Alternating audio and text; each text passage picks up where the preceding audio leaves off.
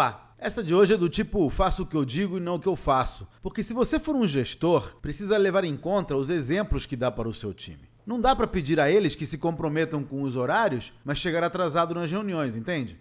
Quando você envia mensagens de trabalho fora do expediente, por exemplo, o time pode entender que se o chefe está trabalhando, deve esperar o mesmo deles. E trabalhar nos fins de semana é algo que não recomendo, nem para você nem para o seu time. É preciso recarregar as baterias para produzir mais. No meu caso específico, como eu mando mensagens fora do expediente, que é quando lembro das coisas, o que eu fiz foi avisar a todos que só espero respostas no dia útil seguinte e nunca fora do expediente.